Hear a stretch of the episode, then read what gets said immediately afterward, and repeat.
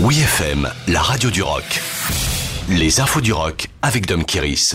Les causes de la mort de Taylor Hawkins. Depuis l'annonce du décès de Taylor Hawkins, le batteur de Foo Fighters, survenu dans la nuit de vendredi à Bogota en Colombie, on en sait un peu plus sur les causes de sa mort.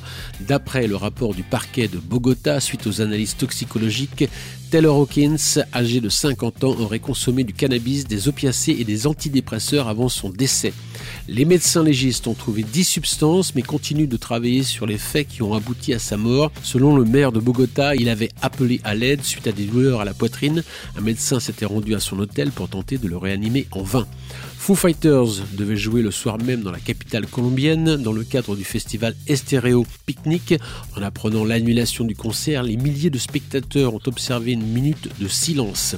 Considéré comme son frère jumeau par Dave Grohl qui a vu en Taylor un batteur extraordinaire, il était dans Foo Fighters depuis 1997 en ayant une part importante dans la popularité et l'ascension du groupe. Auparavant, il s'était fait remarquer en tant que batteur d'Alanis Morissette.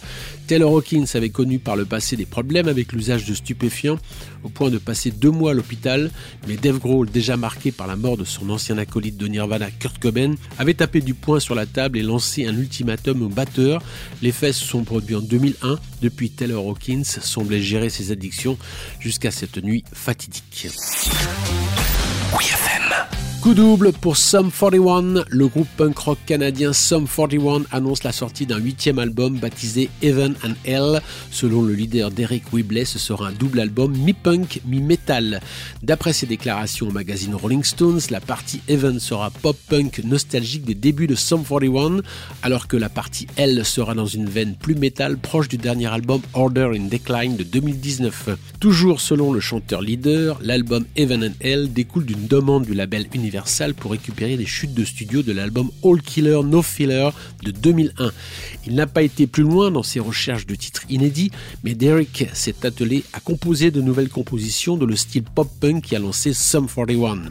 L'autre moitié plus heavy est animée d'un sentiment de colère envers les personnes qui l'ont blessé par le passé.